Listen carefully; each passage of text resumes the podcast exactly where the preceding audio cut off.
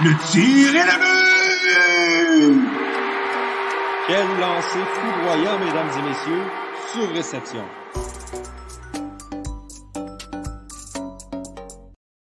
Et oui, vous ne rêvez pas. Je suis de retour pour vous jouer un mauvais tour, comme diraient certains personnages euh, d'une de mes émissions pour enfants euh, préférées. Bonjour, mesdames et messieurs, et bienvenue au 29e épisode de Surréception, la balado 100% hockey du Club École.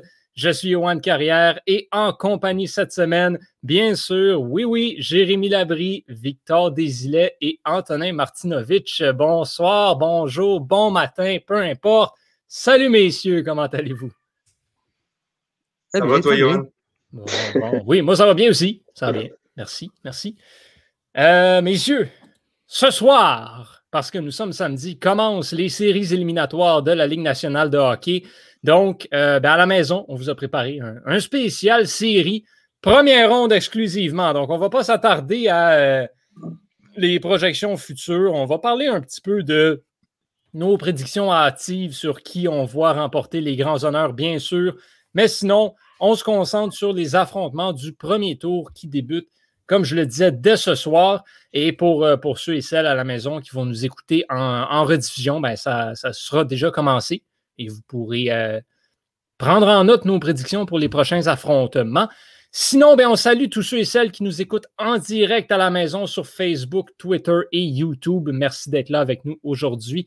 Très hâte d'avoir vos, euh, impressions, vos commentaires, vos analyses, vos prédictions, tout le kit. Ça promet, ça promet. Messieurs, je propose qu'on euh, se lance directement dans les prédictions, dans les séries, dans tout whatever. À commencer par la série dont les gens veulent nous entendre parler pour une première fois depuis vraiment très longtemps, Canadien Maple Leafs dès le premier tour des séries éliminatoires, donc dans la division Nord. C'est là qu'on commence. À première, vue, rapidement, on a une question dans les commentaires. quel est votre alignement partant pour le premier match du CH? On va y revenir dans pas long parce que ça, ça fait jaser. Ça fait, ça fait jaser. Euh, je sais qu'Antonin et Jérémy, particulièrement, vous avez euh, des opinions là-dessus. Euh, donc, on va commencer avec Victor. Victor, comment est-ce que qu'est-ce que tu entrevois en fait pour cette série-là? Rapidement, si tu peux nous dresser un portrait de ce à quoi tu t'attends en général des deux équipes. Ben, de la vitesse et beaucoup de buts. Tant qu'à moi, là, c'est ce qui va marquer la série canadienne contre Maple Leafs. Je pense que je ferais juste faire écho aux propos de Sheldon Keefe qui a mentionné que l'équipe que les, que les Maple Leafs vont affronter, là, des Canadiens de Montréal, va être totalement différente de laquelle contre qui ils viennent de jouer euh, quoi, quatre matchs là, dans les deux dernières semaines, peut-être. Il va y avoir le retour évidemment de Gallagher, de Dano, probablement de Price et de Weber aussi. Donc, c'est quatre gros morceaux du casse-tête de, de, Dominique Ducharme. Euh, ça, va être, ça va être plus serré qu'on le pense. Là. Je pense qu'au dehors de la scène montréalaise, beaucoup de personnes ont l'impression de donner un bail aux Maple Leafs de Toronto, là, comme si c'était dans la poche. Mais je crois que ça, ça, ça, va être une, série qui va aller en 6 ou 7 matchs là, minimalement. Même que j'aurais tendance à donner l'avantage aux Canadiens dans, dans cet affrontement-là parce que je pense qu'ils sont plus bien bâtis. Puis qu'il il suffit de neutraliser quelques éléments chez les Maple Leafs pour, euh, pour complètement les museler, alors que chez le Canadien, on a des, des atouts et des personnes qui peuvent, qui peuvent compter les buts, faire la différence dans un match sur tous les trios. Puis on l'a vu euh, dernièrement, le, le, trio de Jake Evans peut donner la victoire dans un match. Donc, euh, je pense pas qu'on a ce facteur-là du côté des Maple Leafs. J'aurais tendance à dire Canadien en 7 de mon côté. Pareil pour moi, pareil pour moi, Victor. Oh. Vous êtes optimiste, messieurs. moi, je vais je vais pour Toronto en 6. Euh, quand je regarde ce que Montréal a fait durant toute la saison, j'ai de la misère à croire qu'ils nous ont démontré qu'ils étaient capables d'autre chose que de perdre et de fournir des efforts euh, un petit peu en dessous des attentes. Euh, on n'a rien vu de positif cette saison, à part peut-être le développement de Suzuki, de Romanov qui a montré des belles choses. je veux dire, on a commencé 8, les Canadiens ont commencé 8-2-2, puis ils ont fini la saison 16 victoires, 19 défaites et 9 défaites en prolongation c'est 16 victoires, 28 défaites. Fait que si c'était pas de leur départ canon, les Canadiens, non seulement ils ne sont pas les séries, mais ils sont une équipe de bas de classement. Là. Puis c'est l'inverse pour les sénateurs. Si les sénateurs avaient commencé avec un beau départ, euh, je pense qu'on a vu la vraie équipe des sénateurs vers la fin de la saison. Puis je pense que les Canadiens nous ont démontré ce dont ils étaient capables. Oui, en début de saison, mais ensuite, il y avait 40 parties pour continuer sur leur lancée, puis ils n'ont jamais été capables de retrouver leur rythme. À part une séquence de trois victoires euh, dans la dernière semaine, ça a été vraiment décousu. Euh, Duchamp n'a pas été capable d'installer de système de jeu. il n'y a pas eu beaucoup de production offensive de la part des joueurs de soutien. Je parle de, Eric Stahl. il y a eu une bonne, une, bonne partie de la part du quatrième trio de Byron Lekanen Evans. Mais sinon, notre troisième ligne est inexistante. Fait que je vois mal comment le Canadien, en ayant aucunement démontré qu'ils sont capables de compétitionner avec les meilleures équipes de la Ligue tout au long de la saison, vont être capables de sortir les Maple Leafs qui sont un, mastodonte en ce moment. Donc, euh, c'est pour cette raison que j'ai les Leafs en 6. Tu parles de Dominique Ducharme, c'est intéressant parce que Dominique Ducharme n'a jamais eu le temps qu'il va avoir présentement pour installer son système de jeu.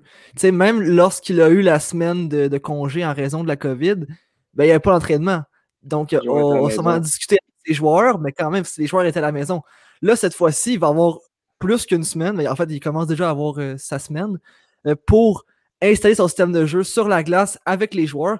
J'ai très hâte de voir euh, le Dominique Ducharme ce qu'il va, va, faire parce que, je, comme vous savez, là, je suis un peu critique envers, envers lui. évidemment, il a tout approuvé, comme tu l'as dit. Par contre, de dire que le Canadien n'a rien fait de bon cette saison, je pense que c'est complètement fautif parce que le Canadien a fait les séries de manière legit pour la première fois depuis 2017. Donc, désolé, c'est assez bien, là, je te dirais. C'est quelque chose dont, le Canadien peut, être assez fier. Euh, et je suis d'accord avec Victor aussi. Le Canadien a ce, jeu de, série-là plus que les Maple Leafs.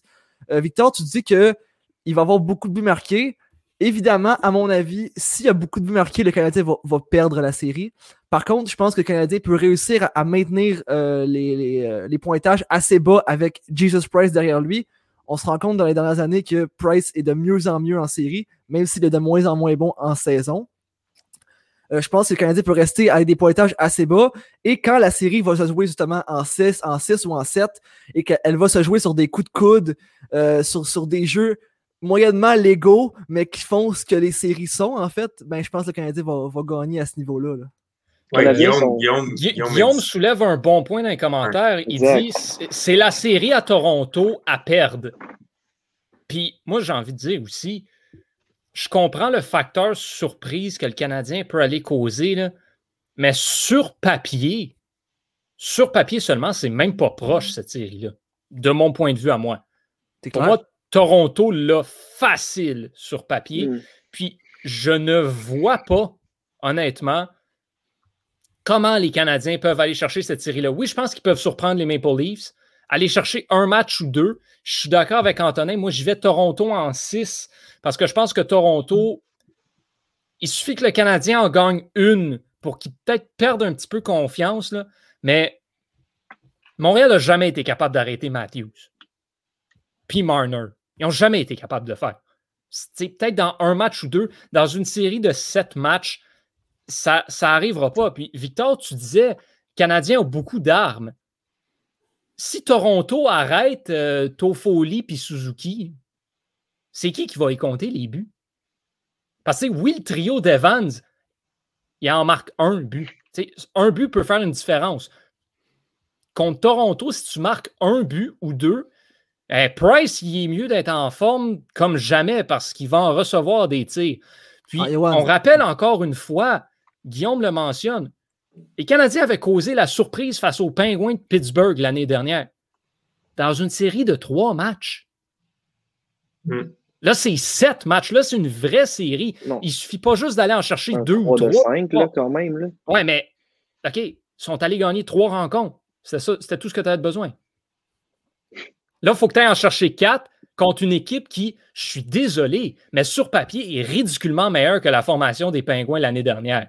Reste Johan, reste que la série était quand même 3-1 quand c'est fini. 3-1, là, je pense que c'était dans la poche pour le Canadien, même si ça arrêté en 7 matchs. Oui, sauf qu'en même temps, il faut, se souvenir, faut se souvenir que les Canadiens avaient réussi à remporter parce que non seulement est-ce que Price jouait un des meilleurs hockey de sa carrière, mais on avait aussi Suzuki qui jouait le meilleur hockey de sa carrière, ce qui est le cas en ce moment. Donc, on va pouvoir compter Suzuki. Mais Kotkaniemi aussi jouait du hockey relevé. Euh, puis, ben Sherrod. qu'on voit. Ben Sherrod jouait de ben l'excellent. jouait comme un défenseur top 2. Ça n'arrivera pas, ça, là. Voilà. Fait, donc, sur qui on va compter cette année? est-ce que Price va être en, mesure de faire la différence? Puis est-ce que Jack Campbell va être en mesure de, de, de pull out un, Jordan Bennington euh, de son chapeau? Ou est-ce qu'il va complètement euh, crouler sous la pression puis il va offrir des performances médiocres? Si c'est le cas, le Canadien Jack, Jack, Campbell ne jouera même pas. Ben, ils vont ben mettre Anderson, c'est clair. Ben, ça va être un des deux, mais peu importe. Ils vont avoir la, possibilité de jouer les deux, ce que le Canadien a aussi avec Allen. Moi, je pense que dans les filets, ça s'équivaut, ces situations-là. Maintenant, c'est le reste. Il ne faut pas oublier la, la, profondeur que les Maple Leafs sont allés chercher. Wayne Simmons et Joe Thornton, ce sont des joueurs d'expérience qui ne sont pas du tout à négliger quand va venir le temps d'aller jouer du hockey des séries éliminatoires. Ça va aider grandement Toronto et c'est quelque chose qu'ils n'avaient pas dans les dernières années. Moi, je suis personnellement convaincu que l'équipe des Maple Leafs de cette année est la meilleure formation que Toronto a eue, surtout pour les séries dans les cinq dernières années. Et le Canadien n'a pas sa meilleure formation de, pour les séries depuis un bout de temps, en raison, sur papier, oui, mais en raison du niveau de jeu des joueurs, j'ai beaucoup de difficultés à le voir aller. Tu parles de euh, Thornton et de l'expérience. Qui a marqué les gros buts euh, en série pour les Stars l'an passé? Ben, il est plus avec les Stars, il est rendu avec les Canadiens à Stars. C'est Corey Perry. Ce, mhm. joueur-là, il ne faut pas l'oublier. C'est assez important. Puis, Absolument. Tu as dit le Canadien, après Toffoli, euh, Suzuki, puis personne n'a marqué. Gallagher n'est pas à négliger. Il, a quand même il a, marqué 30 buts à plusieurs reprises. Et c'est un gars qui va faire mal, qui va jouer dans la tête de l'équipe adverse. C'est un, petit bras de marchand. Là. Et ça, c'est pas à négliger non plus. Là. Les Maple Leafs n'ont pas ce genre de joueur-là. Il est bâti pour les séries. Puis Zach Hyman est encore blessé pour le moment. Puis Antonin, je sais que tu aimes, beaucoup les statistiques avancées. La meilleure ligne à 5 contre 5 cette année dans la Ligue nationale, c'est le trio de Tatar, Dano, Gallagher. ça, c'est comme d'habitude à chaque année. Puis on sait mm-hmm. qu'en série, il y a beaucoup de hockey qui joue à 5 contre 5. Les arbitres sont beaucoup plus euh, permissifs. Quand on s'en va en prolongation, c'est encore du hockey à 5 contre 5. Tu sais, on en a parlé, là, la, la, fiche du Canadien après son départ de saison 8-2-1 euh, ou 8-2-2. Neuf défaites en temps supplémentaire, c'est pratiquement autant ou c'est la moitié de leurs défaites qui ont eu en temps réglementaire. L'équipe des Canadiens est une équipe qui abandonne pas, qui est très difficile à battre sur 60 minutes, puis qui n'avait pas la qualité ou le talent élite pour aller gagner des matchs en 3 contre 3, mais ça, c'est plus un problème dans les séries éliminatoires.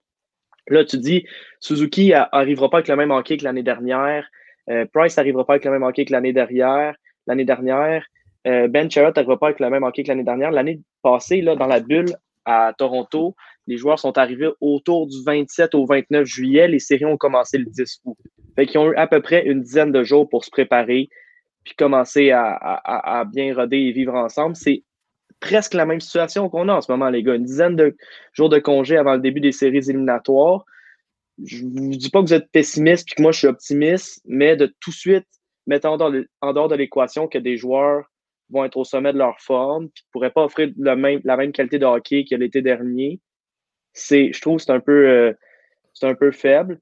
Alors que les Leafs, tout le long de l'année, ont joué du hockey au-dessus de leur tête. Je pense que personne, au début de l'année, on aurait pu dire que Matthews aurait compté 41 buts en 56 matchs ou 54 matchs. Puis c'est difficile pour ça, serait difficile pour lui de, de jouer mieux qu'il joue en ce moment.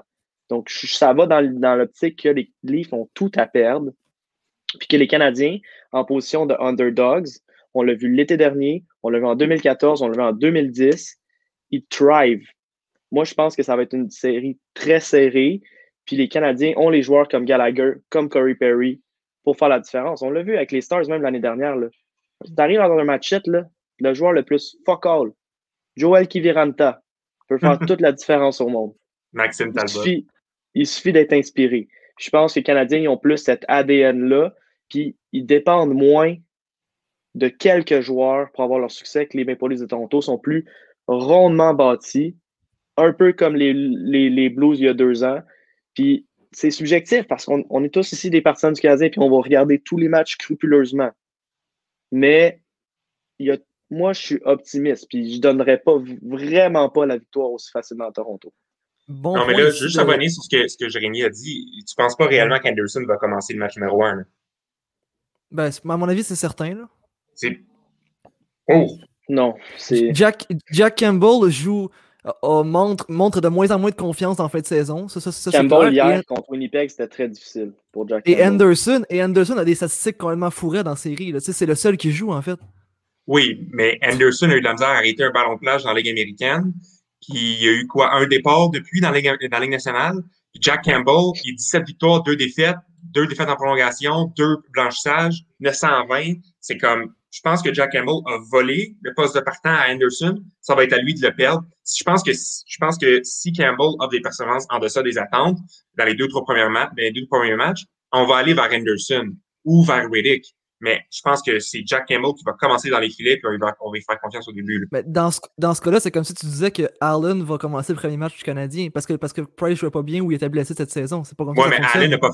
Si Allen avait fait 17 victoires, 2 défaites, 2 nuls, puis les statistiques de Jack Campbell, ce serait Allen qui commencerait. Puis Price n'a pas la même réputation que Anderson. Ouais, ouais mais force est d'admettre que sans Allen, le Canadien n'est même pas en série. 100%. 100%, mais Allen n'a pas, pas, apporté autant ce que Jack Campbell a apporté au Maple Leafs en termes de victoire, en termes de, de stabilité. Puis Anderson n'était pas aussi solide que Price. Je veux dire, Price, on sait ce qu'il a donné en série. Ça se compare pas à ce que Anderson a donné. Je pense que Campbell a 100% volé le, poste à Anderson. Mais pour revenir euh, à ce que Maxime Valois disait tantôt, euh, je crois que c'est un bon point. On l'a un peu sauté. Tu sais, le, trio, le, duo que vous parliez tantôt de Weber, Sherrod, qui était excellent la, série passée, ben, avec Edmondson, Petrie, ils peuvent très bien faire ce travail-là, puis je pense qu'ils vont le faire euh, de, de manière excellente. Là. Moi, je vous dis, Morgan Riley, Morgan Riley va être le Jake Gardner cette année. Il, il est complètement atroce défensivement cette saison, là, ça n'a pas de bon sens. Puis euh, plus souvent qu'à son tour, là, moi, je le vois faire des revirements coûteux. Je le vois euh, pas être l'homme de confiance tant attendu okay, mais... à Toronto. Mais, mais, il va avoir 10 jours pour se replacer puis pour, puis pour devenir une superstar. Ils ont Brody cette année. Non, mais tu sais, parce que ce que je veux dire, c'est on dit, tu sais, faut pas, faut pas négliger le fait que euh, ça se pourrait qu'Edmundson devienne bon, ça se pourrait que Sherrod devienne bon, ça se pourrait que Riley redevienne un défenseur superstar dans les deux sens de la patinoire. Ça se pourrait. Puis encore une fois, là, je viens d'aller regarder l'alignement des Maple Leafs de Toronto, juste pour le fun, OK? Le trio à Matthews, on s'entend qu'il n'y a pas besoin de présentation, il peut marquer des buts. Tavares, Nylander, Foligno, ça peut faire très mal. Kerfoot, Mieyev, Engval. Hier, c'était le meilleur trio des Maple Leafs contre les Jets. Et ensuite, Thornton, Spezza, Simmons. Ça aussi, c'est un trio qui peut aller déranger l'adversaire un peu comme des Corey Perry et marquer des buts importants. Montréal n'a pas tant plus d'ajouts que ça au niveau de la profondeur puis au niveau de bâti pour les séries que Toronto. Puis défensivement, après, ben, tu as des joueurs qui peuvent se lever. Mozen en série, est souvent très excellent, très stable, très bon. Riley peut rebondir. Brody, comme Antonin le disait, un ajout assez important pour les Maple Leafs. Justin Hall, c'est sorti d'où ça cette année? Performe très bien. Puis dans les flets, comme je le dis, c'est pas mal égal. Oui, cette série-là, je suis d'accord, c'est pas Toronto en 4. Mais de dire que le Canadien a un avantage sur les Maple Leafs, ça, j'y crois pas du tout, je suis désolé. Puis, Galchenyuk sur le top 6, moi, j'aurais tendance à l'enlever de là puis de mettre un gars. Euh, c'est si Armin qui revenir puis prendre la place de Galchenyuk, je pense que ça va beaucoup aider les Leafs. Ils sont capables de remplacer Thornton sur le quatrième trio, qui est inexistant depuis euh, la moitié de la saison. Euh, je pense qu'ils vont gagner. ils, ont beaucoup à gagner, mais qu'est-ce que ça a dit, Jay? Mais Yohan, c'est ça, c'est pas moi ce que je dis en fait. Moi, ce que je dis, c'est que le Canadien est en mesure d'amener la série au septième match. Et rendu au septième match, ils sont en mesure aussi de jouer un hockey difficile pour, pour Toronto. Ça reste que Toronto est une meilleure équipe, mais je pense que les circonstances sont plus. Euh, placent le Canadien dans une, dans une situation qui est peut-être plus avantageuse pour lui que pour Toronto. Ben, c'est sûr que dans un septième match, la pression va être à 100% sur les Leafs. Oui. Ça, c'est sûr. Ça, c'est sûr et certain. Puis même dans un sixième match, je te dirais aussi. C'est peut-être là que ça peut jouer en faveur du Canadien, mais c'est la, la, seule façon que je le vois en toute honnêteté. Parce que, comme je le disais, le Canadien n'a jamais été capable de stopper Matthews. Ça fait que Matthews, c'est au moins un but, sinon deux par match qui va produire. Il ne va pas nécessairement scorer, mais Toronto va au moins marquer un ou deux buts par match. Ça veut dire qu'il faut que le Canadien en marque deux ou trois au moins. Ça, c'est pas toujours facile, facile. Puis là, ça nous amène à parler de l'alignement du Canadien. Exact. Qui va jouer? Ouais. On revient à la question de Louis-Philippe. Qui joue avec les joueurs qui vont revenir? On parlait tantôt Dano, Gallagher, peut-être Weber. Il faut sortir des joueurs de l'alignement. À l'entraînement ce matin, on avait Kotkaniemi, Caulfield et Frolic qui étaient, qui étaient mis à part. Est-ce qu'on sort Caulfield et Kotkaniemi de l'alignement? Frolic, ben, il n'a jamais été un régulier dans cette formation-là. Je pense que c'est clair qu'on le sort pour euh, rentrer, par exemple, un Gallagher. Mais après ça, il y a quand même encore un autre joueur de trop si Dano revient dans la formation. Qui est-ce qui saute? Je peux peux pas concevoir que Kotkaniemi et Caulfield n'ont pas leur place dans l'alignement. Je peux comprendre que Caulfield, euh, que Kotkaniemi n'a pas connu les meilleures dernières semaines. Euh, mais c'était quoi une des raisons que vous disiez que vous vouliez que le Canadien en série pour donner l'expérience aux jeunes? Parce que c'est important de jouer en série. Si on enlève Kotkaniemi, ça enlève tout le purpose de, de se rendre en série, c'est de pas jouer les jeunes. Puis qu'est-ce que ça envoie comme message à Kotkaniemi? C'est que si tu joues pas bien, tu vas faire bencher au lieu d'apprendre de tes erreurs. Il a besoin de jouer, puis c'est pas en l'enlevant qu'on va l'aider à construire sa confiance. Même chose pour Caulfield. Quatre buts, une passe en 10 games avec le Canadien. Il a montré qu'il avait scoré. Si ça avait été 82 matchs, puis il avait continué à ce rythme-là, c'est 32 buts. Est-ce qu'on peut se passer d'un marqueur de 30 buts? Pense pas. Pense pas, puis ça serait vraiment une grosse erreur de l'enlever de l'alignement pour un gars comme Stall ou un gars comme Perry Ouais, puis, ou un gars comme Byron. ben, Belzile. Belzile, Belzile revenait à Laval, je pense. Ben, tu sais, fait en ce moment, dans, dans l'alignement, des, Ilonen est encore là, si je ne me trompe pas. Non, ils ont joué, Ilonen et Belzile ont joué hier pour le Rocket. OK, ils ont joué pour le Rocket, mais il n'y a personne. C'est qui qui a pris leur place à Montréal d'abord? Les blessés sont revenus? C'est le retour des c'est les blessés. deux blessés, right? Ouais. OK. Dano et Gallagher. Fait que qui c'est qui est trop? Caulfield, Frolic, Kotkaniemi. Ouais. Merrill et puis euh, McNiven, je crois. Ouais. Ou Lindgren. Un de ces deux gardiens-là. Hier, Le- c'était Primo puis McNevin, je pense, ou Lindgren dans les filets à Laval.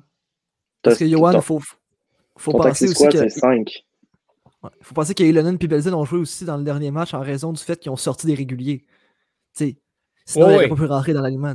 Non, non, non, non, c'est sûr. Mais euh, c'est parce que là, en fait, Là, là, de quoi ça a l'air, là, c'est Ouais, ok, Dano, c'est parce que- ouais, c'est ça, il manque, euh, c'est ça, il manque, il manque Anderson puis Stall sur mon, sur mon graphique. Fait que, ouais, ok. Euh, ouais. En Quel effet. défenseur on regarde? Kulak, Kulak Merrill. Merrill mérite sa place? Merrill était de l'extra ce matin là, à la défense. C'était Petrie Edmondson, Charrot Kulak, Romanov, Gustafsson. Mais là, Duchamp vient de dire que Weber allait probablement être prêt pour la partie numéro 1. Ben, tu sais, ça, ça va. ouais. Tu vas revenir avec la. En défensif, là, ça va. Tu vas revenir avec l'alignement que tu avais avant. là. Ça va être Weber, Charrot, Petrie Edmondson, Romanov, Kulak. là. Ça va. Moi, tant qu'à moi, ça. ça va très probablement être ça. Je pense que le vif du sujet, ce qu'on veut aborder, c'est est-ce que Kotkaniemi mérite de jouer pour le moment? Puis Là, on a, on a l'école de pensée d'Antonin, puis de Jérémy.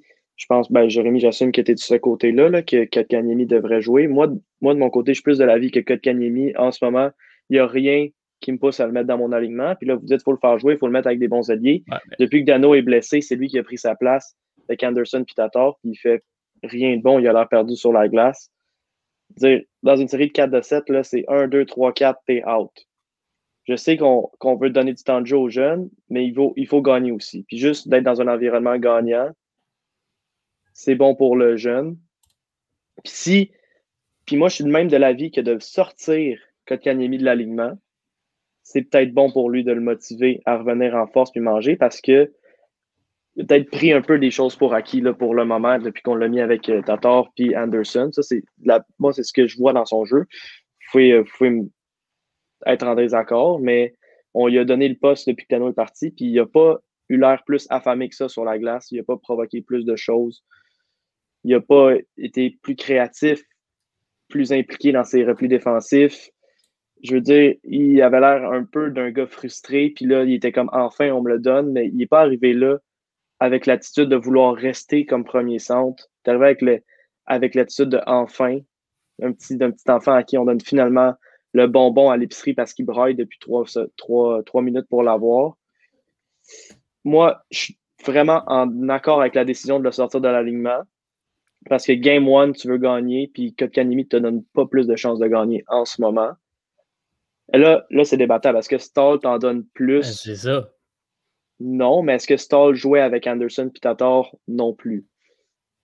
Il jouait avec des Armia, il jouait avec des Perry, il a joué avec Caulfield, il a joué avec des alliés débattablement de moindre qualité, des qualités inférieures, puis il en a fait tout autant que Kotkaniemi quand Kotkaniemi était avec ses alliés-là. Donc, Star, la, ce qu'il y a de plus, c'est l'expérience, c'est la Coupe Stanley, c'est les 40 buts qu'il a scoré il y a trois ans. c'est difficile pour Duchamp, un coach par intérim, un coach recru, d'aller dire un, un champion, un leader, un gars vers qui, d'ailleurs, Caulfield va voir pour des conseils, de dire tu sors de l'alignement pour mettre Kotkaniemi, le gars de 20 ans qui fait rien depuis trois semaines. Je pense que Stall a plus sa place dans l'alignement que Kotkaniemi, mais en même temps, c'est un beau problème à avoir parce que si Game 1, Canadien se fait poivrer, Stall est pourri, mais Kotkaniemi va être, va être hungry, va avoir, vouloir revenir dans l'alignement, tu le mets à la place de Stall, puis là, ça peut faire des flamèches comme il a fait dans la bulle l'année dernière. Mais pour le moment, Stall a plus sa place que Kotkaniemi tant qu'à moi. Moi, je pense sortir Kotkaniemi un match max, peut-être. Juste voir, voir la game de haut, qui sache à quoi s'attendre des Maple Leafs en séries éliminatoires, oui. Si tu le sors de l'alignement pour plus qu'un match, pourquoi il ne joue pas à Laval? Moi, c'est ben, comme ça que je le vois. Parce qu'il faut qu'il joue. Il faut qu'il joue. Tu peux pas mettre ces jeunes-là dans les estrades. C'est pas bon. Ça marche pas. Avec... Pour moi, c'est sur la glace. En série, on l'a vu l'année dernière, qui peut sortir quelque chose. Rendu là, on dit ça prend de l'énergie en série. Kotkaniemi est jeune, il peut en amener de l'énergie comme ça. Je suis d'accord par contre que peut-être qu'un match, c'est juste comme je dis, voir d'un autre œil le jeu, ça pourrait lui faire du bien tant qu'on lui dit qu'on est clair avec lui. OK? On te sort pour que tu vois de quoi ça a l'air puis que tu puisses plus être en confiance sur à quoi t'attendre. On ne le sort pas parce qu'on le punit. Parce que ça, c'est la pire chose que tu peux avoir. Regardez Victor Mété à Ottawa, comment il va bien depuis qu'il est, est parti. Il l'a dit en entrevue. Il a dit à Montréal, je faisais des erreurs, puis je savais pas. On, me punissait automatiquement ici. Ben, je peux faire des erreurs, puis on me dit, ben, garde, fais-le plus, mais c'est pas grave. Puis il joue très bien à Ottawa depuis qu'il est, est, rendu là. Je pense qu'il faut faire attention avec la façon d'utiliser les jeunes. Euh, Thomas le mentionne dans les commentaires. Il y a 20 ans, le kid. Il y a 20 ans. Et comment je le vois, Kotkanimi va être un, espèce de late bloomer. À 23, 24 ans, il va commencer à être solide, mais d'ici là, ce ne sera pas constant, constant, ce ne sera pas parfait. Ça fait qu'il faut faire attention avec ça. Il faut prendre le temps de lui laisser se bâtir sa confiance, quitte à l'envoyer faire un stage à Laval, je ne sais pas, whatever, comment on va s'y prendre. Mais en le mettant dans les estrades pendant les séries éliminatoires, selon moi, c'est la pire chose que tu peux faire. Plus qu'une game. Ah, d'accord. Tu sais, je, suis de l'avis de, de Johan qu'un stage à Laval pourrait être bénéfique. Mais si tu es dans les estrades et tu vois ça comme une punition, peut-être pas la bonne approche non plus. Caulfield, qui a été monté de Montréal, a passé combien de temps? Une semaine, dix jours dans les estrades, alors qu'il s'entraînait avec l'équipe, cassait tout là, à l'entraînement. Puis là, quand il est rentré dans le line-up, ben, il n'a pas attendu plus longtemps qu'il fallait pour. Mais je te dis pas de comment le joueur doit le voir. Je te dis comment faut que le coach l'amène aux jeunes. C'est dans la façon dont c'est fait parce que le joueur va le percevoir selon comment c'est amené à lui. Fait hmm. si Kotkaniemi a l'impression qu'il se fait mettre, qu'il se fait mettre dans les estrades parce qu'il n'est pas bon, c'est parce qu'en quelque part, il y a peut-être un message qui passe pas bien entre le personnel d'entraîneur et lui. En même temps, en, série, c'est plus le temps de faire des, affaires comme ça tant qu'à moi. Là. Là, si tu as de la profondeur, puis ta profondeur te donne une meilleure chance de gagner, c'est plus le temps de faire la garderie, de faire des expérimentations à un moment donné, il faut que tu arrives réaliste. Montréal ne pas, va pas aller chercher la Coupe Stanley. Ils sortiront même pas de leur division. Faut, faut, faut que tu évalues tes priorités à un moment donné aussi. Est-ce qu'on est en série pour aller gagner la Coupe? Puis c'est ça, il y a quelqu'un qui ne fait pas sa job comme il faut à Montréal. Ou est-ce qu'on est en série pour donner cette expérience-là à notre noyau? Eric Stahl ne sera plus là l'année prochaine. Ça, ça sert à quoi qu'il joue dans les séries si t'es pour perdre, anyways, au mieux au deuxième tour? Puis Kotkaniemi, il va poireauter dans les estrades. Ça, tant qu'à moi, c'est juste c'est contre-productif. Moi, j'aime pas cette optique-là d'arriver en série puis se dire que ta place est déjà vendue. Les Kings ont gagné la Coupe Stanley, ils étaient septième, sont rentrés par la peau des huitièmes, huitième même, ils sont rentrés par la peau des fesses. Guillaume l'a dit, quand t'es en série, c'est un autre game, les gars. Puis je veux dire, tout le monde le sait dans le locker room. Brown, Dowdy, Quick. Ils avaient tout ça, les Kings, que le Canadien n'a pas. D'accord. Weber, Price, Peter qui est un Weber. Come on, Weber. OK, OK, OK. On va dire Weber revient à 100%, il devient le défenseur Norris. Carey Price gagne le Vizina. C'est qui tes joueurs d'avant? Il est où ton premier centre? Dano. Bruh, Dano. OK, regarde, je pense qu'on va changer de série. Dano et Kopitar, c'est pas la même chose. T'es-tu en train de comparer Philippe Dano à Angie Kopitar dans son prime? Non, mais je te dis que Dano, c'est ton premier centre, puis selon les statistiques avancées, c'est un, premier un très bon centre dans la Ligue nationale. C'est le meilleur centre contre Connor McDavid. Tu me dis, oui. Canadien arrive au deuxième tour, il passe pas. Moi, je te dis, là, Toronto, c'est le plus grand défi pour les Canadiens pour le moment. Parce que si il arrive en deuxième tour contre les Oilers, là, moi, je mettrais Montréal en 5. Mais ça, on a dit qu'on ne s'avancerait pas dans les prochaines, dans les prochaines rondes. Là. Mais en tout cas, on est, vous, vous pensez que le Canadien est là pour donner de l'expérience aux jeunes? Moi, avant la saison, on avait des attentes, puis on est trois ici à avoir mis Canadien deuxième dans la division canadienne. Puis comment le club était bâti, on était certain qu'on était capable de faire un bout chemin en série. Là, on a la même chose, plus des additions à la limite des transactions.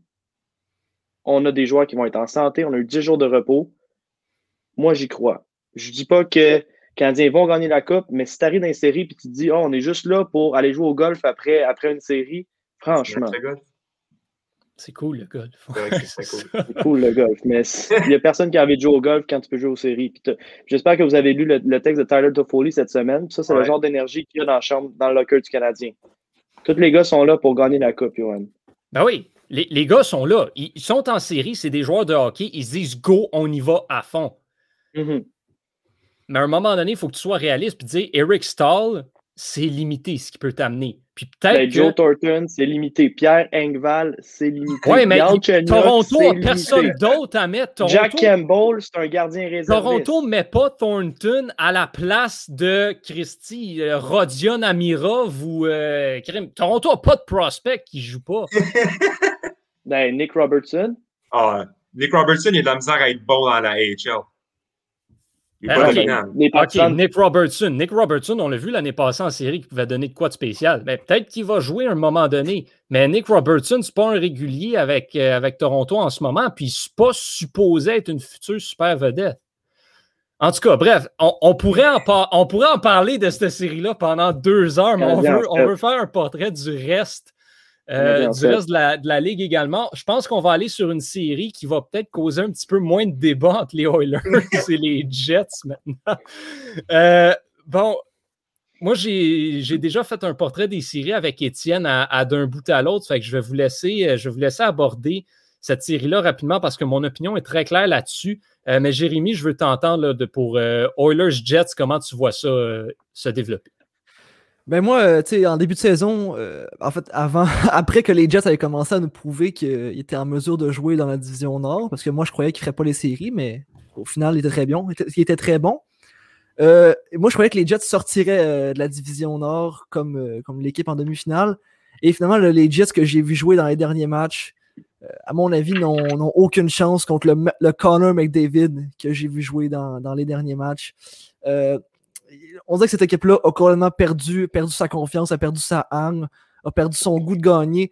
Donc, cette confiance-là ne fait que regresser depuis quelques semaines, pendant que celle de McDavid, Dreisaitl, Mike Smith, en fait, tous les joueurs des Oilers ont augmenté euh, considérablement. Je vais quand même donner que, les Jets vont gagner deux matchs. Ça reste une très bonne équipe, à mon avis. Il faut, faut, leur donner ça. Puis Nikolai Ehlers va potentiellement revenir on sait que ce joueur-là est quand même le, cœur de l'équipe d'une certaine manière, puis on a vu une grosse différence dans leur jeu de, quand, il s'est blessé. Donc, je leur donne deux matchs, mais non, voilà, c'est ça. Donc, euh, je ne vois pas grand, grande chance sinon pour, euh, pour les Jets, le présentement, de la manière qu'ils jouent. Je pense que Thomas, euh, bon, le dit Ben oui. Le, le- le dit comme tout le monde le pense, là, essentiellement. Les Jets, tu sais, Victor, tu l'as dit tantôt. Philippe Dano, Jake Evans, Montréal a d'une manière quelconque arrêté Connor McDavid cette année. Les Jets, ils- Aucune chance. c'est pas avec cette défensive-là qu'on va l'arrêter. Neuf défaites dans leurs 11 derniers matchs. Connor Elaba qui est épuisé. Là. Hier, contre les Maple Leafs, il a accordé des ballons de plage. Moi, je dirais Oilers en 4. Ça va pas être, euh, ça va pas être rose là, pour la troupe de Paul Morris. Là. Connor, Connor McDavid va rouler à travers Neil Pionk puis Logan Stanley. Là, poup, poup, comme des drills de pratique. Puis euh, moi, je vois en 4 matchs, là, McDavid pourrait faire facilement 12 points. Tenez-vous bien, là, les gars. Là, Ben, ça il va être capable. le spectacle. Ça va être le spectacle McJesus. En Ben, il première faut. ronde. Il faut, parce que les Oilers tiennent pas mal juste sur lui puis, euh, puis, puis. Donc, euh, Ouais, il faut qu'il fasse. Tyson Barry, meilleur pointeur Ouais. chez les défenseurs cette année. hein. Mais Barry. Barry profi- profite beaucoup des joueurs avec qui il Bah joue, oui. on s'entend. Bah oui. Darnell Nurse en particulier. Darnell Nurse. Oui, absolument. Mais ça reste que, mettons que McDavid marque juste deux buts dans le match. Ben, il y en a deux, trois qui peuvent aller en marquer un une fois de temps en temps, puis ça peut aider. Euh, Antonin, sens unique pour les Oilers aussi, selon toi? Oui, mais euh, je vais avec mon adage que je dis depuis 15 ans, euh, ne jamais sous-estimer Derek. Euh, donc, je pense que les Jets vont finir la série en 6, mais ça va être à l'avantage des Oilers. Euh, donc, les Oilers vont battre les Jets en 6. Puis, ben non, regarde, comme, comme Jay euh, a dit, je pense que ça va être le Connor McDavid show. Euh, ça sera même pas le fun à voir. Ça va être dégueulasse, ça va être nasty. Euh, il va falloir que je tourne mon écran parce que j'ai trop de plaisir à regarder ça. Les Jets vont être sortis en 6 à la bas, vont aller jouer au golf. Euh, ça va être à sens unique selon moi. Je pense que c'est ça qui est c'est ça qui est terrible avec les Oilers, c'est que même si McDavid décide de pas se pointer, ben t'as comme le deuxième meilleur joueur au monde juste derrière lui qui est comme Hey, euh, je peux-tu pogner ta rondelle que t'as pas mis dedans? Fait que ça va être vraiment le fun à voir, mais je pense que les Jets ont aucune chance de s'en sortir. Mais Antonin, c'est le fun, le golf. Mais c'est à le de l'être content, là. Ah. C'est frustrant, mais c'est le fun. Exactement, c'est totalement ça le golf. Euh, on va, euh, bon, moi aussi, là, j'y vais Oilers en 5 là, pour ceux que ça, ça peut intéresser. Je pense que les, les Jets, quand, ça- quand la série va revenir à Winnipeg, vont peut-être aller chercher le momentum de la maison, ne serait-ce que le temps d'un match. Rien de plus pour, euh, rien de plus pour les Jets. Gros max, une victoire pour, euh, Winnipeg. Euh, on va se déplacer chez la division, une des divisions en tout cas qui sera les plus intéressantes à surveiller pendant les deux prochains tours, la division Ouest, a commencé avec un affrontement Avalanche Blues. Avalanche qui est allé chercher le trophée du président qui, euh, au tout dernier match de la saison, va se mesurer aux Blues de Saint-Louis. Moi, personnellement, je vois encore une fois une série presque à sens unique, mais j'aimerais vous entendre. Je ne peux pas dire que j'ai surveillé les Blues très Ben. vraiment de près euh, cette année, mais je ne leur fais pas particulièrement confiance, surtout face à, un- à une avalanche qui est faite pour la Coupe. Ouais. Ben, si je peux, je peux commencer, là. Les Blues sont très bons dans le dernier mois. Ils ont joué de l'excellent hockey. La seule affaire, c'est que l'Avalanche en a joué du encore meilleur. Donc, je pense que ça va être une série où est-ce que les Blues vont peut-être être capables d'aller chercher quelques affrontements avec le leadership qu'ils ont, les O'Reilly, les Perron, aller marquer des buts importants pour gagner des matchs serrés 4-3. Mais Colorado, puis on- je sais pas si on veut entrer là-dedans, là, mais moi, Colorado, je les vois comme les champions de la Coupe Stanley cette année. Tout le monde les voit champions. Tout le monde. C'est leur année. brackets que j'ai vus, c'est que ça, c'est Avalanche. C'est leur année tant qu'à tant qu'à moi. Mais euh, Saint-Louis vont être capables d'aller chercher deux matchs. Colorado en six. Ça, c'est assez euh, logique. Ouais, Moi, je donne avec, un match à Saint-Louis. Moi, je donne un match à Saint-Louis. Moi aussi, je leur donne un match. Ouais, Moi, je leur donne deux matchs à Saint-Louis parce que je pense qu'O'Reilly euh, a vraiment une excellente saison. Euh, underrated, on n'en parle pas beaucoup, O'Reilly, là. Euh, mais vraiment une excellente saison. Torrey Krug a un peu de misère offensivement. Euh, puis Bennington est un peu en, en rechute. Là. Euh, je veux dire, c'est pas beau. Puis je comprends pas pourquoi les Blues ils ont donné 6 ans, 6 millions parce que ces statistiques depuis sa première année ont fait ça. Ils se sont dit, ben si ça pique vers le bas, c'est comme un avion qui atterrit, et que ça doit être bon. Ils ont donné un contrat. Mais je sais pas pourquoi ils ont fait ça parce qu'il n'y a rien de bon là-dedans. Là. Euh, à moins que Bennington sort un, chute de son chapeau puis qu'il fasse comme Hey, regarde, moi je suis, je suis Bennington en 2017 ou en 2018, ben les Blues vont s'en sortir assez vite. Le facteur qui pourrait donner plus de matchs aux Blues tant qu'à moi, c'est le facteur Tarasenko qui pourrait se décider qu'il a retrouvé son tir puis qu'il se décide de marquer des buts. Ouais. C'est pas à négliger, mais euh, Colorado est trop fort. Ouais. Ça, ça marche trop pas. Euh, une autre équipe qui est trop forte, Vegas. Oui, le Wild a surpris, mais est-ce que le Wild a vraiment ce qu'il faut pour aller chercher une série contre les Golden Knights de Vegas? On, on s'en reparle dans 2, 3, 4, 5 ans. Ah ouais, facile. Puis la- l'affaire, c'est que le, Wild a donné du fil à retordre à, Vegas cette année. Euh, vraiment, ils ont beaucoup discuté, mais il y a une raison pour ça, puis son nom, c'est Cam Talbot. Cam Talbot a été flamboyant cette année. Je ne sais pas de où il est sorti cette cette saison-là, mais c'est pas le Cam Talbot qu'on a vu les trois dernières années. Il a été un véritable mur en béton euh, contre les Golden Knights. C'était beau à voir, mais est-ce que Cam Talbot va être capable de sortir ce jeu-là de son épingle euh, en série? Ça, ça m'étonnerait. Euh, mais on a quand même un, bon backup en Kakonen. Fait que s'il fait pas le boulot, on peut, on peut aller vers lui. Mais je pense qu'il défensivement, il leur manque peut-être un petit quelque chose, un petit peu de mobilité. Dumba a une saison décevante. Puis il leur manque de profondeur au centre. C'est pas compliqué. Là. Ils ont Joel Erikssonek comme premier centre qui, qui fait un bon boulot. Mais ensuite de ça, le- leurs quatre meilleurs scoreurs sont à l'aile. Mm. Donc, quand t'as pas de profondeur au Vegas centre, a le même problème, par contre. Ils n'ont pas de centre. c'est vrai. Mais ils ont Ben, Chandler. Stevenson qui connaît une bonne saison, mais Est-ce que Chandler Stevenson connaît une bonne saison ou il profite Il du joue fait de jouer avec Stone et. Pacioretty? C'est ça. Les, boys, l'affaire. faut, prendre- en compte aussi le fait que Pacioretty et Martinez, c'est pas encore sûr qu'ils vont jouer la première ronde. là. On- Mhm. Ils se sont blessés depuis prat- presque, presque une semaine chacun. Euh, et là, on sait pas encore c'est quoi la, la blessure, c'est un peu flou. Euh, si ces gars-là sont pas là, ça change complètement la série. Et c'est pour la, c'est la raison pour laquelle moi j'ai mis le Wild en 7. Lancez-moi des tomates si vous voulez. Par Wow. contre, mais moi, je vois, je vois une équipe qui est très jeune, qui est très rapide, qui est menée par un Kirill Kaprizov tout simplement inarrêtable. Et Kirill Kaprizov, c'est pas une recrue en passant. Là. Tu sais, on s'entend, même gagner le, Cal- même s'il va gagner le Calder, là, c'est pas, c'est pas Suzuki qui apprend à jouer en série. Là. C'est, c'est, c'est un joueur, euh, c'est un joueur professionnel, on s'entend. Là. Donc, euh, puis on a derrière soi, on a un Cam Talbot qui, qui tu dis que il- s'il peut garder ce- ce- ces statistiques-là, il l'a fait. hein. Cam Talbot en série, là, tu checkes ses statistiques, là, c'est pas pire. Là. La saison dernière, euh, contre, con- con- avec Calgary, c'était point 124 quand même, là, donc, dans son parcours en série, ce qui est quand même très bien. Euh, et en plus de ça, donc, euh, donc, donc voilà, genre, je, je- je vois un gardien qui sera en contrôle, je vois une équipe rapide, puis je vois, euh, je vois complètement le- la bête noire de Vegas, tu l'as dit, 5 défaites cette saison en 8 matchs. Est-ce qu'ils vont réussir à reprendre le contrôle contre cette équipe-là qui a tout le temps été trop rapide pour eux? Euh, moi, je donne le edge à, à- à- au Wild juste pour ces raisons-là, mais c'est vraiment un feeling, en fait. Là, c'est pas basé sur grand-chose. Ben, le, le Wild, le Wild surprend souvent en série des grosses Ben, équipes ça. comme ça. Mais, C'est la surprise de l'année. mais, mais, Cam Talbot, excellent, parfait. Marc-André Fleury pourrait peut-être gagner le Vézina cette année. Et si jamais Fleury s'enfarge, Robin Lehner est en, est en backup. Mark Stone, il n'est pas blessé du tout. William Carlson n'est pas mauvais. Marchesso, pas mauvais. Shea Theodore a connu une saison absolument incroyable. Et en série, c'est là que, selon moi, peut faire toute la différence du monde d'avoir été cherché Alex Petrangelo. Ah oui. Ah oui, parce que Petrangelo a augmenté son jeu d'une coche récemment. Plus la saison avançait, plus il était confortable à la ligne bleue de Vegas.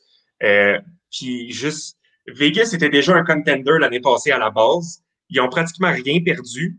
Puis ils ont ajouté un défenseur de premier plan, top 10 dans la ligue facilement, Pietrangelo. Là. qui a été capitaine d'une formation qui a cherché la Coupe Stanley dernièrement.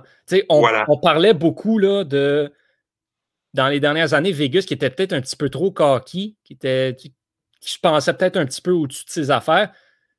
Avec un Mark Stone comme capitaine, avec un Petrangelo qu'on ajoute à cette formation-là, euh, je crois que ça va peut-être faire redescendre cette équipe-là sur Terre, puis peut-être qu'on va prendre moins le Wild pour acquis. Parce que je pense qu'il est là Ouais. le danger pour Vegas, c'est de penser que cette série-là est gagnée d'avance alors qu'elle ne l'est pas du tout. Mais quand même, je pense que Vegas a quelque chose à prouver et va le faire en sortant. Moi, personnellement, je donne cette série-là à Vegas en 5. Moi, moi Mais j'ai toujours ce- ce penchant-là à prendre pour Zach Parisé, parce que Zach Parisé en série, Ouais. c'est, c'est, c'est Zach Paris God, là, on s'entend. Ben, Parisé Suter, ils sont toujours. C'est ce groupe de vétérans-là du Wild qui trouve le moyen de sortir des bonnes performances en série. Et c'est comme ça qu'ils battent les Blackhawks, les Golden Knights, euh, les Blues. Dans les dernières années, ils ont sorti toutes ces équipes-là à un moment donné au premier tour. Ouais. Il y a- je pense qu'il y, a- il y a deux facteurs qui vont être à surveiller. Le premier, on a déjà parlé, c'est la profondeur au centre de Vegas. Euh, je pense pas que Vegas a la profondeur au centre pour gagner une Coupe Stanley. Non. Parce que il te faut un O'Reilly, il te faut un Kopitar, il te faut un Taves, il te faut un Bergeron, il te faut un Point, Stamkos. Il te faut des joueurs de concession au centre pour pivoter, pour faire des replis défensifs, pour contrer les meilleures lignes adverses. Puis ils n'ont pas ça. Ils n'ont pas ça. Ils ont Mark Stone, qui est un, un des meilleurs joueurs défensifs de la Ligue et offensif, mais ils ont, ils ont rien au centre. Ils ont absolument rien au centre. Fait que ça, d'après moi, ça va les empêcher. Puis numéro deux, tu vas le surveiller, c'est la vitesse de Minnesota. Parce que Minnesota arrive là, ils pètent le feu. Ils, ils s'attendaient pas à une saison comme ça. Ils sont revigorés par Kaprizov, les jeunes qui prennent la place, Fiala, Erikssonek. Moi, je pense que Minnesota a bien des choses à prouver. Puis là où ça pourrait faire la différence, c'est que Vegas est un petit peu plus gros, un petit peu plus slow. Fait que comme Jay a dit, ça, pourrait, ça va être intéressant de voir s'ils sont capables de, de rivaliser avec Vegas. Mais je pense que Vegas va quand même sortir de là en six rencontres. C'est c'est une des séries que j'ai le plus hâte de surveiller personnellement. Ah, vraiment, Ah ouais. vraiment. On va s'en aller ailleurs. Victor, t'avais-tu donné ta prédiction? Ben, ça va être un gros bang, là, le Wild. Moi, je vois le Wild aller chercher le premier match. Puis tout le monde va être comme Waouh, tout le monde va capoter, puis ça sera pas trop long que ça va s'essouffler. Là. Vegas vont gagner 4 des, 4 des 5 prochains matchs. Je sais pas 4 en ligne après. Là, ça va être en 5 ou en 6. Le Wild, donc, ce qu'il faut pour faire une petite frousse, c'est un peu comme la série Toronto. là, C'est tout à, tout à perdre pour Vegas, mais ils sont trop bien rondement bâtis. Là. Puis. Pietrangelo, Stone, Fleury, c'est c'est que des gagnants. Là. Hmm. Ah, aucune chance. Ben, ça va. C'est fou parce que ça va être un Colorado-Vegas en deuxième ronde. Ça, on n'en parlera pas tout de suite. On en parlera dans une ou deux semaines. Mais ça, ça, c'est- ça, c'est la finale avant la finale. ça va être la Ah, finale oui. avant la finale. Quoique, quoique, on va y revenir dans pas long. Moi, je- je- Tampa Bay, ils font peur. Ils me font très peur. Mais avant de passer à Tampa Bay, on va aller dans l'Est. Euh, moi, un des upsets que je vois, une des surprises, c'est, je le dis, je vois les Highlanders sortir les Pingouins en sept matchs. Ouh. J'y crois. Euh, les Highlanders surprennent euh, toujours, tout le temps, tout le monde. Sur papier, sont absolument mauvais. Barry Trotz, le système défensif, Varlamov cette année, qui est arrivé de nulle part. C'est Rocken aussi qui était bon. Sorokin a été, a été pas mauvais aussi. On va revoir certains blessés. On a été chercher de la profondeur. Euh, Barzell joue moyen dernièrement, euh, mais peut assurément rebondir, peut donner une frousse aux Pingouins. Les Pingouins ils vont sortir de là. Ils, ils vont, ils vont le vouloir. Crosby va être en mission. On retrouve Malkin aussi à Pittsburgh. Mais je crois que, euh, je crois que les, euh, les Highlanders peuvent aller chercher cette série-là. Trouvent toujours le don de surprendre vont surprendre encore une fois. Tu sais, tantôt, je parlais, il ne faut pas que Vegas considère leur série comme acquise d'avance. faut vraiment pas que les Pingouins considèrent leur série acquise d'avance contre, euh, contre les Highlanders. Non, je pense, Ouais. je pense. Vas-y, Victor.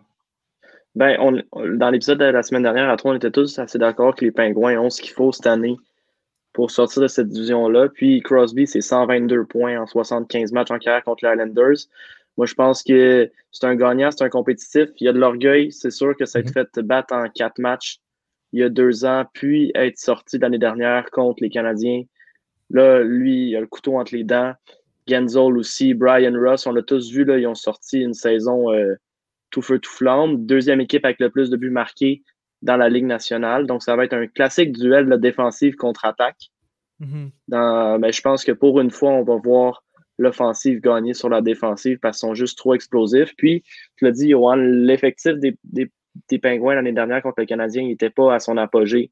Là, en ce moment, je ne dis pas que c'est la, la dernière chance pour ce groupe de vétérans-là, là, mais ils ont, encore, euh, ils ont encore du jus dans le tank. Mhm. Ça va être très difficile de les contenir. Là. Il y a beaucoup, tu sais, quand, t'es- quand ta profondeur marque, fait que là, tu es obligé de mettre des efforts supplémentaires pour contrer les Terry Bluger, les Zach Aston Rees, les Jared McCann. Fait que là, tu laisses un peu plus de lousse à Crosby, à Genzol, puis ça, ils n'en demandent pas plus, eux autres, puis ils te font payer cher. Moi, je, je pense que les Islanders ont le système hermétique pour les contenir, mais pour les contenir assez pour gagner quatre matchs, je vois juste pas ça arriver. Je pense que Pittsburgh, euh, Pittsburgh en 6. C'est assurément, selon moi, la série qui va être la plus serrée euh, de, de, toutes. Ça, c'est mon opinion personnelle. Puis dans les filets, elle est là, l'avantage. Je crois les Highlanders ont des meilleurs gardiens de but que les, que les Pingouins, à mon point de vue. Mais je suis d'accord avec Victor. Pittsburgh en 6 parce que l'avalanche de buts provenant, euh, provenant des Pingouins va être trop grande pour le système défensif de, de, Barry Trotz. On, en a parlé tantôt. Puis Victor, tu as un peu dit en fait tout ce que je pensais. Et je rajoute là-dedans que euh, non seulement le système défensif n'arrivera pas, pas à contenir les, les, joueurs flamboyants des Pingouins qui sont meilleurs que jamais en fait. Euh, mais en plus, on a Endersley qui est blessé du côté des Islanders qui reviendra probablement pas. On était allé chercher Carl Palmieri et au final, seulement deux buts en 17 matchs. On n'a pas réussi à pallier sa, c'est ça, ça clique pas, ça clique pas du tout. Je m'excuse de t'interrompre, Jérémy. Ça clique pas, ça clique pas du tout. Euh, Zajac Palmieri, il n'y a pas eu de fit du tout. Il y a des gens qui disaient, mais pourquoi il met pas Palmieri avec Barzell? Barry Trust va essayer pendant une demi-partie, puis il a vu ça, puis il a fait, oh, non, ça marche pas. Fait que là, Palmieri, c'est le troisième trio. Euh, puis Zajac, qui essaie de se trouver une place comme quatrième centre, comme troisième centre, mais ça marche pas trop. Ça a été un total failure, le, match entre ces deux-là, mais on, sait que William Mariello adore les grinders de New Jersey, je sais pas pourquoi. Euh, mais ça n'a juste pas marché en ce moment, fait que tu peux continuer, Jérémy. Fait que ça, dans le fond, c'est comment on va compenser les buts des pingouins. Euh, je le vois juste pas arriver, en fait. Là. Non, moi non plus. Brandon Tanev sur ta quatrième ligne, Zucker sur sa ta troisième ligne, Malkin n'est même pas dans l'alignement, ça va être. Euh, Exactement. Zucker, on n'a pas vu le meilleur hockey de Zucker cette année. Mm. Euh, je pense qu'il pourrait être une pièce importante. Zucker, c'est un bon top 6. je veux dire, c'est un gars de 40, 50, 55 points qui peut te faire. Euh, il n'a pas fait grand-chose cette année, mais je pense qu'il pourrait relever son jeu d'un cran série, puis ça pourrait être, euh, donner du fil à retordre à la défensive de Barry Trotz. Même, tu sais, on a eu des. À Pittsburgh, on a eu un certain apport de joueurs. Cody Cici. Cody Cici, d'une manière quelconque, a eu une saison respectable. Ouais. Ouais, mais tant qu'à moi, euh, c'est l'effet Mike Sullivan. Je le verrais même gagner le Jack Adams cette année. Euh, ah, ça va être Rod Brin d'amour, Ah, Rod Brin d'amour euh, pour moi aussi. bon. Next. Boston-Washington. Ça, avec, c'est une pas pire. Ça, c'est la plus serrée tant qu'à moi, Johan, parce que dans les huit affrontements qu'il y a eu cette année entre les deux équipes, 4 et 4, il y a tellement de facteurs il y a plus de gros canons tant qu'à moi chez les, Capitals, mais TJ Oshie a raté le dernier match, Ovechkin a raté 7 des 9, John Carlson est blessé depuis une semaine. Est-ce qu'ils vont revenir, vont être en forme? Ça commence dès ce soir. Il n'y a pas beaucoup de repos pour les deux équipes. Euh, avant, je pense qu'il faut y aller quasiment euh, unité par unité. Avantage dans les buts, selon moi, pour euh, Boston. C'est miles ahead. Même deuxième gardien de but de Boston ferait un meilleur job que, Sansonov qui est perdu dans, ses problèmes hors glace. Même chose pour Kuznetsov. Il y a trop de points d'interrogation autour de cette équipe-là là, à Washington. Euh, défensivement, peut-être un petit edge du côté des Capitals, mais offensivement, l'arrivée de Taylor Hall, a revigoré cette attaque-là. Ça a catalysé David Krejci, qui est toujours bon, mais il est encore plus dominant ces temps-ci. oui. Euh, Charlie Coyle qui est bâti pour les séries. On a des Jack DeBrus qui joue du, hockey décevant, mais qui peut toujours apporter des, étincelles. Euh, c'est un groupe de gagnants qu'on a là, dans la dans, dans, au TD Garden. Fait que Boston, mais ben, ça va être serré, Boston en 7. pour ma part, moi, je vais avec euh, Boston en 6. je pense que, comme tu l'as dit, les gardiens de but sont supérieurs. Euh, je pense qu'offensivement, ça peut être la meilleure année pour Ovechkin. Euh, pas compter autant de buts. Première saison qui n'a pas 30 buts dans toute sa carrière. Euh, bon, c'est 56 matchs, mais il n'a quand même pas fait, je pense qu'il a fait quoi, 26, 27 buts. Euh, il était même pas on pace pour avoir 40 euh, buts. donc, je, je sais pas, je sais pas s'il va être d'aller les pousser. Je pense que oui, Krejci est revigoré d'une part. Taylor Hall est excellent, puis on n'a pas encore vu le final form de Pasternak. Euh, Pasternak est arrivé là, euh, peut-être au tiers de la saison avec une blessure. Puis c'est bizarre que je dise ça, mais il a juste fait un point par match. Euh, l'année passée, c'était 90 points ou quelque chose comme ça, 95 points, 70 rencontres. Moi, je m'entendais à une grosse, grosse, grosse saison de Pasternak, un petit peu déçu. Mais là, avec un petit peu de repos, je pense qu'il va arriver très dispo et que ça ne sera même pas le rôle pour les Capitals. écoutez, je suis totalement du point de vue inverse, en fait. Moi, je vois Washington sortir de cette division-là.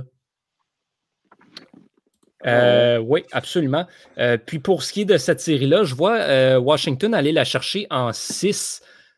Ovechkin n'a pas eu une bonne saison selon ses standards.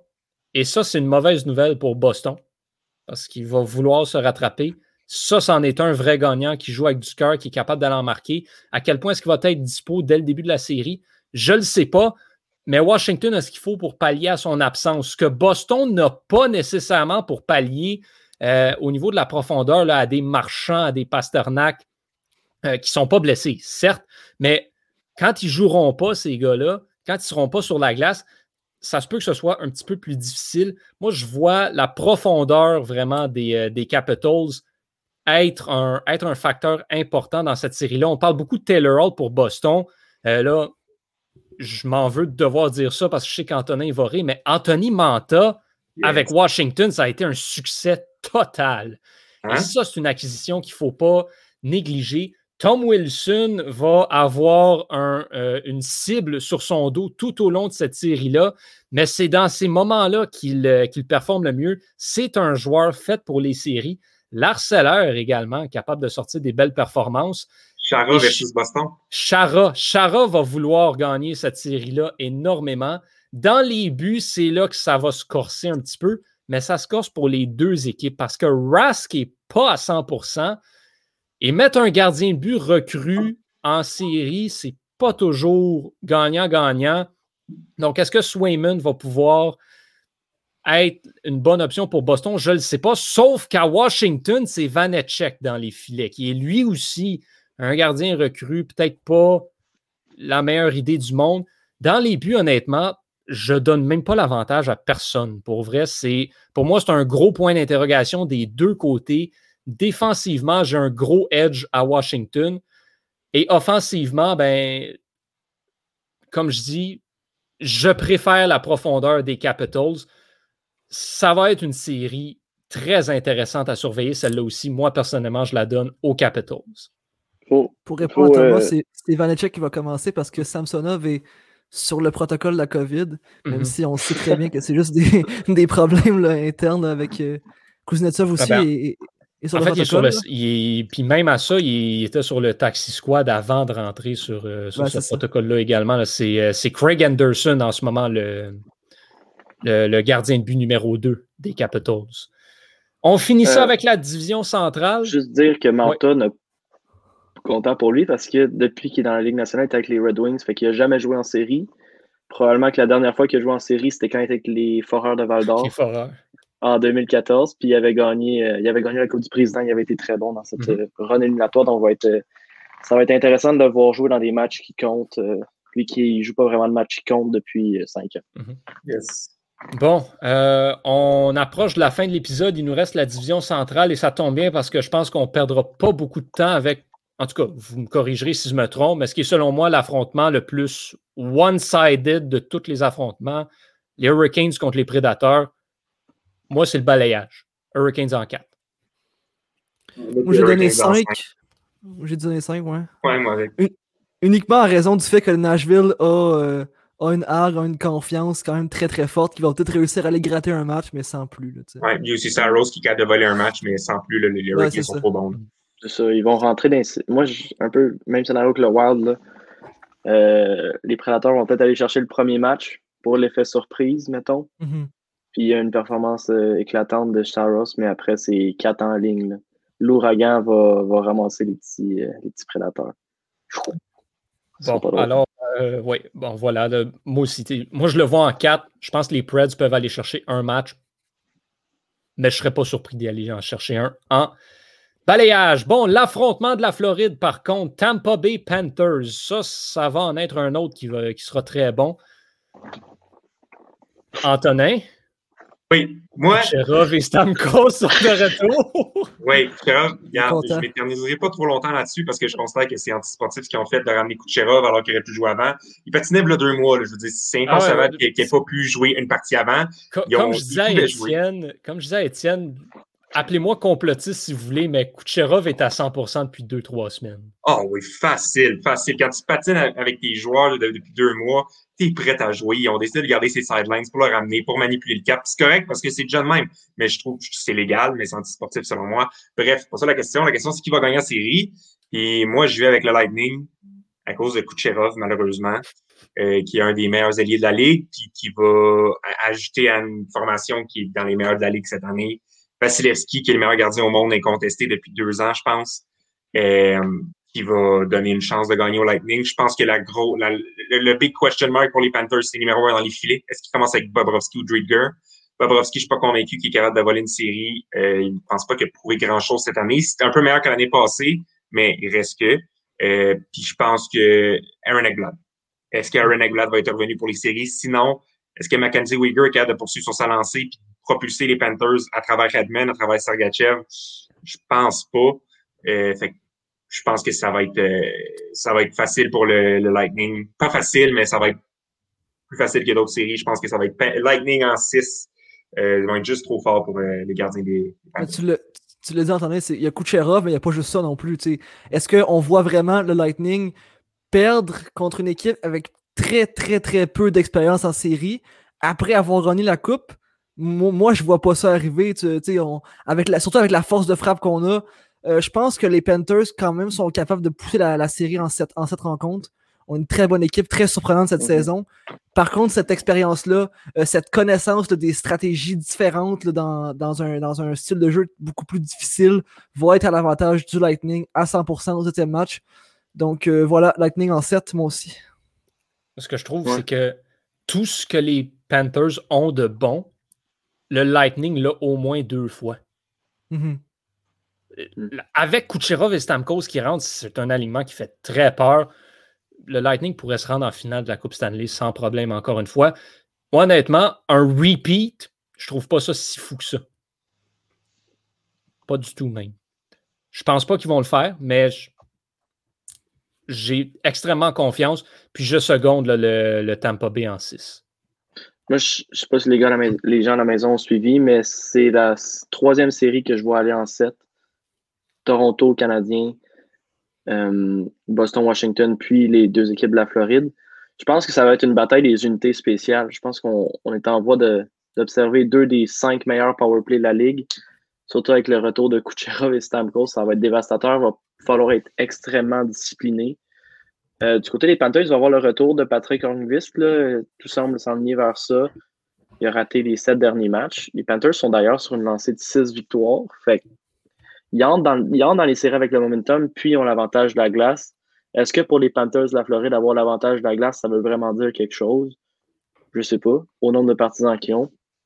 Mais comme vous l'avez très bien dit, les gars, Lightning sont inarrêtables. Puis, on parle de Patrick Angvis, mais ils ont Killorn qui est aussi bon. Puis, ils en ont d'autres. Ils ont, ils, Pat Maroon. Ils ont des gars qui font la job aussi bien. Ils ont deux fois double the trouble des Panthers de la Floride, puis ils ont l'expérience et euh, ça, sera, ça sera serré, mais pas tant. Lightning vont gagner en 7 sans équivoque. Sur ces belles paroles et ces belles analyses, merci, messieurs, dames, de nous avoir suivis cette semaine pour le 29e épisode de Surréception. Jérémy, Antonin, Victor, merci énormément encore une fois pour votre participation. On se retrouve la semaine prochaine alors que toutes les séries seront commencées rapidement, juste comme ça. Euh, Antonin nous a dit son choix tantôt. Là, il est parti malheureusement, il a dû nous quitter. Euh, Jérémy, Victor, voyez-vous une autre équipe que l'Avalanche du Colorado aller chercher la Coupe Stanley si on a à se mouiller maintenant? Ben moi, j'ai mis euh, l'Avalanche et le Lightning en finale. comme tu l'as dit, le Lightning est une, équipe, une très bonne équipe. Peuvent surprendre vraiment avec Kucherov qui s'en viennent. Donc, la deuxième équipe que je mettrais, c'est le Lightning, mais l'Avalanche, pour moi, c'est sans équivoque. Là. Moi, je pense que la Coupe Stanley va faire un petit tour à Cole Harbour cet été, que ce soit dans les mains de Nathan McKinnon ou de Sidney Crosby. Ça, c'est mon. Ou de Brad Marchand. Ou de Brad Marchand. Donc, euh, j'ai un, top 3, puis c'est mon top 3 Cole Harbour. Puis c'est vrai parce que je mettrais Boston en, troisième position. Le Taylor Hall, qui n'a mhm. pas souvent joué en série si, dans sa carrière, s'il a déjà joué en série, je n'ai pas fait mes recherches, mais il va être. Euh, il va voler sa patinoire. Checker le bien aller. Il avait traîné les Devils en série, euh, c'était pas très longtemps. Ben, Je crois il qu'il avait il a raté joué les avec- séries, Il a joué avec les Coyotes en série l'année dernière. Ah, ouais. Mais contre l'Avalanche. Ça n'a pas été beau. Bon, euh, ben sur ce, passez une bonne semaine à la maison, messieurs, dames. On se retrouve la semaine prochaine pour euh, ben, toi, parler de? Hein? Toi, c'est qui? Colorado. Colorado, c'est bon. Colorado. Colorado. On y va avec Colorado. Bien content pour eux. On leur souhaite le meilleur et on vous souhaite le meilleur à la maison. Portez-vous bien. Au nom de toute l'équipe, je suis Johan Carrière. Ce fut un grand plaisir. On se reparle très prochainement. Salut!